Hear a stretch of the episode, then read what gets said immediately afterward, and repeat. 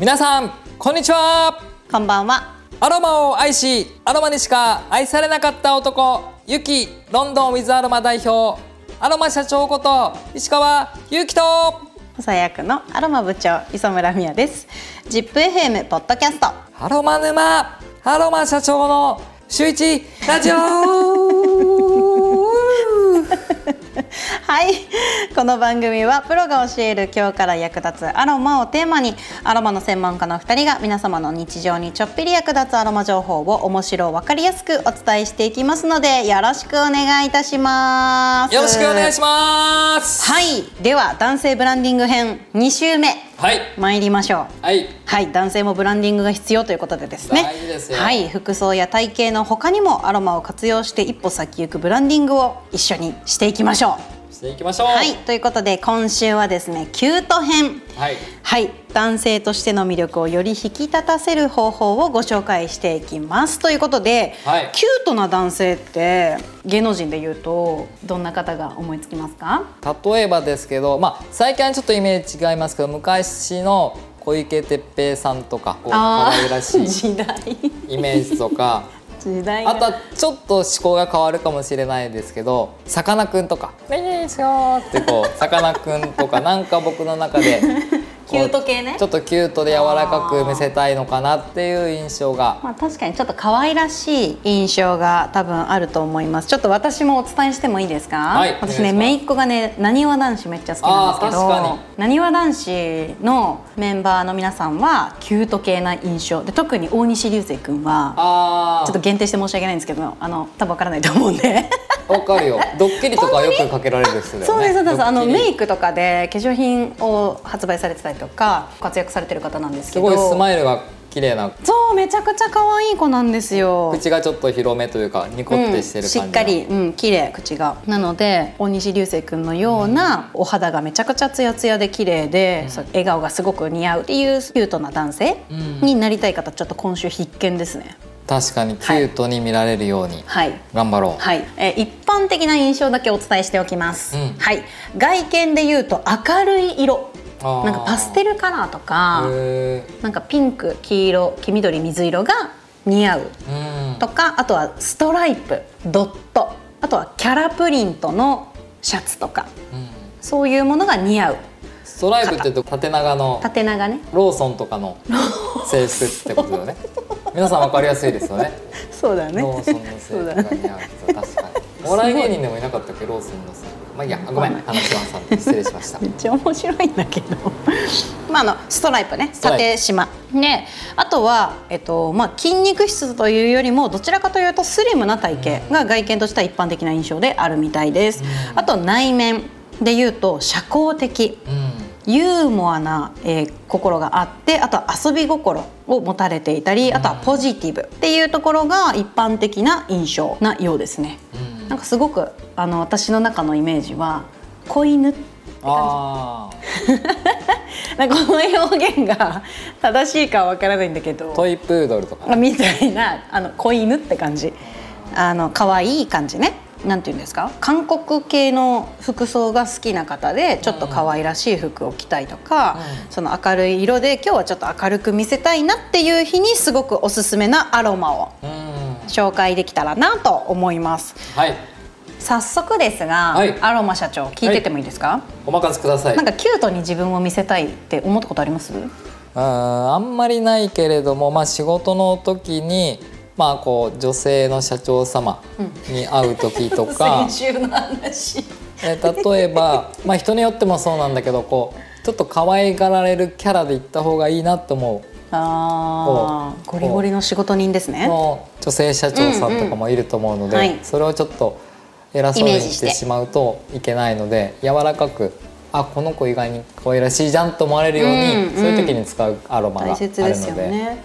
じゃあ順番にはい。教えていただいてもいいですか？はい。今回も3つのアロマをご紹介できたらなと思います、一つ目。まあ皆さん柑橘系が来るんじゃないかなって思っているとは思うんですけども僕はまず一つ目はメイチャングと言われる香りがあるんですけれどもどんな香りかっていうとまあイメージとしてはレモングラス。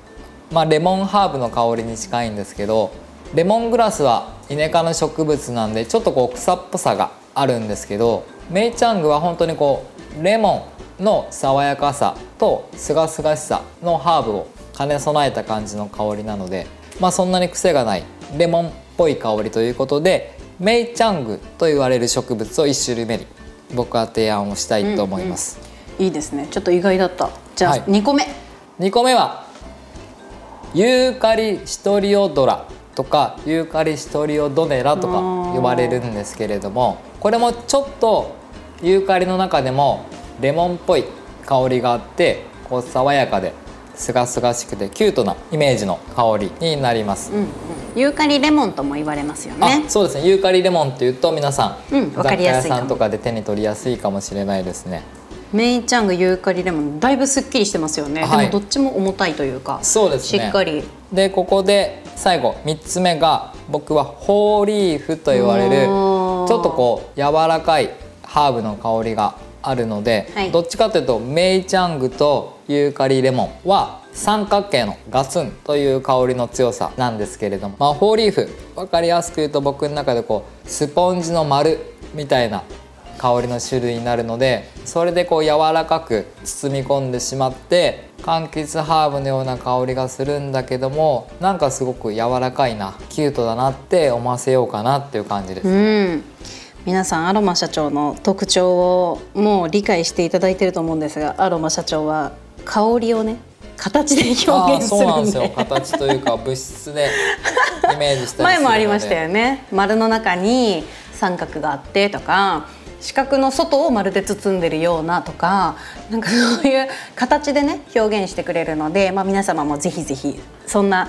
形もイメージしながら聞いていただけたらなと思います。ちょっとじゃあ私も発表してっていいですぜかひ女性が。私はね、はいキュートなイメージははい、これね男女共通なんですけど、はい。ゼラニウム。あピンクのお花っていうあ感じ、確かにピンクイメージがある。はい、なんか可わ愛らしい色も似合うこう何でも明るい色が似合う男性だからこそゼラニウムもぴったりだなって思います、なんかこう跳ねのけるものがないというか、うん。受け入れられそう自分のものになりそうというか、うん。でゼラニウムとあと私もねホーリーフ入れてるんですよね。これなんか印象ありますよねやっぱり、うんなんか柔らかいもんね、うん柔らかいイメージであのーすごくリラックス効果も高くうん。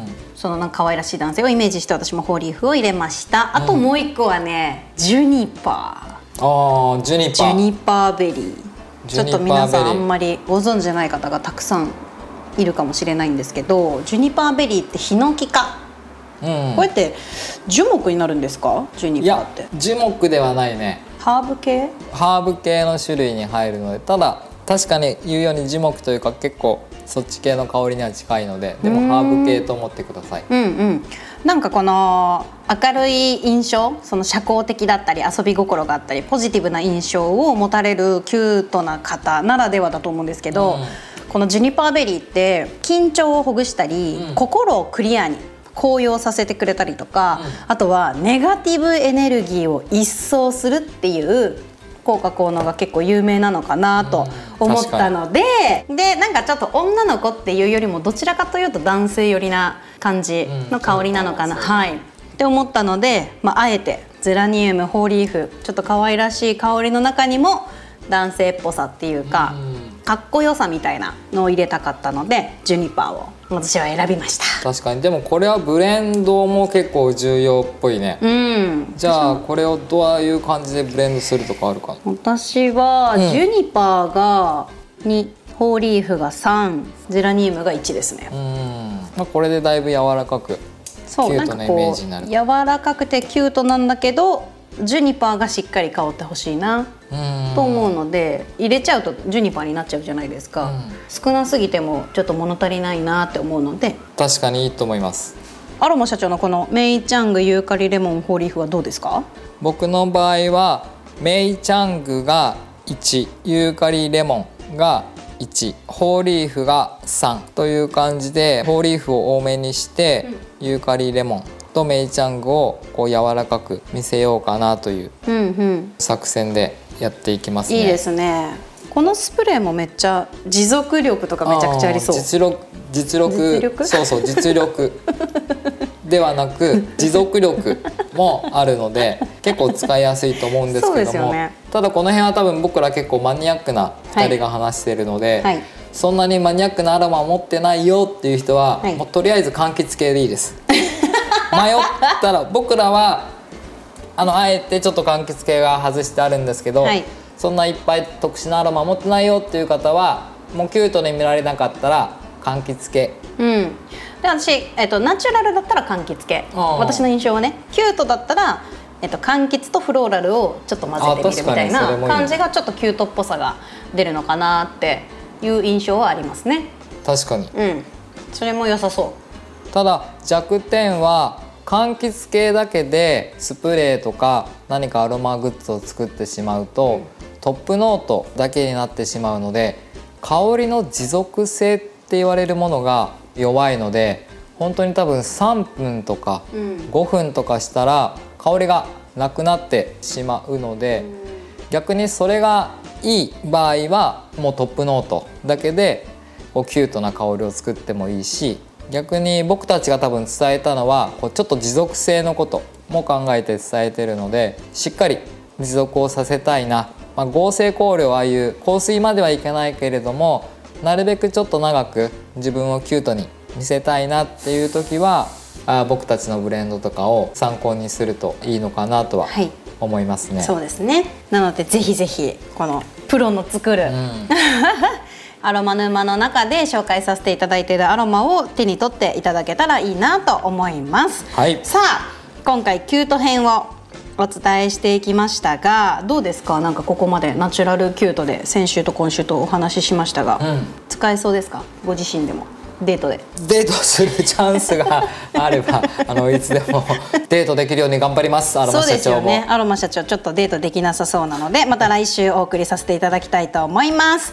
さて来週はですね男性のブランディング編のクール。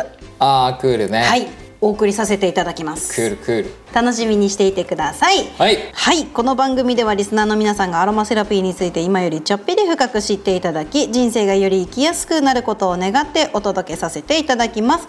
毎週水曜日の夕方頃に配信しておりますので応援の意味も込めて番組のフォローをよろしくお願いいたします。お願いします はいでは皆様のねご質問にもどんどんお答えしたいなと思っております。ご質問のある方や、えーメッセージいただける方概要欄にあるリンクからぜひぜひよろしくお願いいたします。それではアロマ社長また来週。Have a nice アロマライフ風邪ひかないでくださいね皆さん